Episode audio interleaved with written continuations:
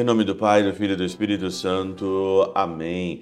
Olá, meus queridos amigos, meus queridos irmãos. Nos encontramos mais uma vez aqui no nosso Teoses. Viva de Coriés, o Cor Maria. Nessa quinta-feira, hoje, dia 29 de dezembro de 2022, nós estamos aí cada vez mais nos aproximando do fim do ano, né? Faltando aí poucos dias para terminar o ano de 2022. Nós estamos então aí já no nosso quinto dia, né? Quinto dia da nossa oitava aí de Natal, ainda é Natal, meditando as coisas maravilhosas, né, que Cristo fez na sua encarnação e continua fazendo na nossa vida. Interessante que o evangelho de hoje, ele narra a apresentação de Jesus no templo, né? Lucas capítulo 2, versículo de 22 a 35. Claro, tem muitas coisas que chamam a atenção, que a gente poderia meditar aqui, mas eu gosto, claro, no teós de pontuar, né? Porque a pontuação de algo fica mais fácil depois. Me falasse assim, uma coisa genérica que você vai. Todo mundo sabe o que é a apresentação de Cristo no templo. Mas uma das coisas que me chamou a atenção, e sempre me continua chamando a atenção, é o versículo 34, né? Simeão os abençoou e disse a Maria, a mãe de Jesus: Este menino vai ser causa tanto de queda como de reerguimento para muitos em Israel ele será um sinal de contradição. Simeão diz a Maria que Jesus é um sinal de contradição. E até hoje, né? Até hoje Jesus é um sinal de contradição. São João Crisóstomo comenta o seguinte aqui, ó: a ressurreição é uma vida nova. Com efeito, quando o lascivo se faz casto, o avaro misericordioso, o furioso manso, então se opera a ressurreição. O pecado morre e ressuscita a justiça, prossegue e para ser alvo de contradição. Toda vez que você se converte, toda vez que você larga aí o pecado, toda vez que você larga a sua vida errada, e olha, já que está terminando o final do ano, já que você está começando ou vai começar alguma coisa nova, nesse ano de 2023. Então comece agora já se convertendo. Comece agora já se convertendo no seu coração. Comece agora a ser um sinal de contradição.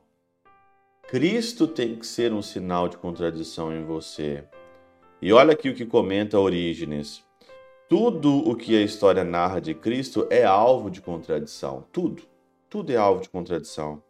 Não porque o contradigam os que creem nele. Nós, de fato, sabemos que tudo o que foi escrito é verdadeiro, mas porque tudo o que foi escrito dele é alvo de contradição por parte dos incrédulos, por parte do que não tem fé. Cristo sempre vai ser um sinal de contradição para aqueles que não têm fé. Cristo sempre será um sinal de contradição.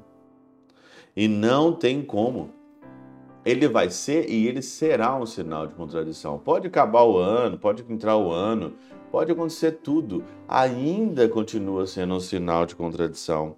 E agora a função nossa, a minha função, a nossa função, a nossa aqui, a nossa tarefa, né? Além de ser a imagem do, do Cristo, a imagem e semelhança, nós também temos essa herança de ser sinal de contradição. Nós também estamos aqui para isso. Você também está aqui para isso.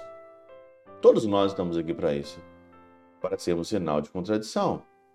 Você tem que ser sinal de contradição e eu também tenho que ser sinal de contradição. Nós estamos aqui para isso. Como é que você está na sua vida? Vivendo uma vida morna, uma vida mansa?